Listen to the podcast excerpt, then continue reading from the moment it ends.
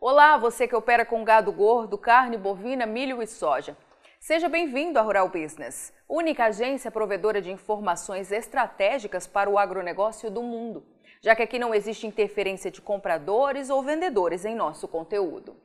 Rural Business, o amanhã do agronegócio, hoje. Depois de quase dois anos no silêncio, a Conab voltou a apresentar projeções de oferta e demanda de soja para o Brasil. O detalhe é que a estatal não explicou qual a mágica que fez para tirar o país de estoques negativos para um tremendo excedente de produção. E por isso, a Rural Business alerta a todos que operam de forma profissional neste mercado ninguém tem a menor ideia de quanta soja ainda existe nos estoques, algo que fará toda a diferença nesta virada de ano. Uma investigação completa sobre este assunto será apresentada com exclusividade a você, que é nosso assinante, na análise de mercado de soja desta quinta-feira.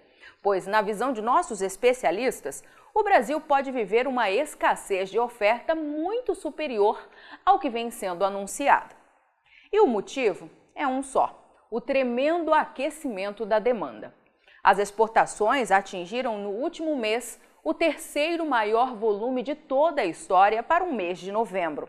Segundo o Ministério da Economia, foram embarcadas ao exterior 2 milhões 590 mil toneladas de soja, como destacado à direita no gráfico.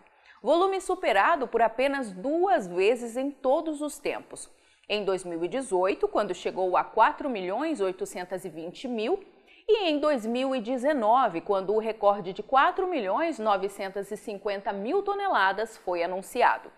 Com isso, 99% da meta de exportação de todo o ano já está cumprida.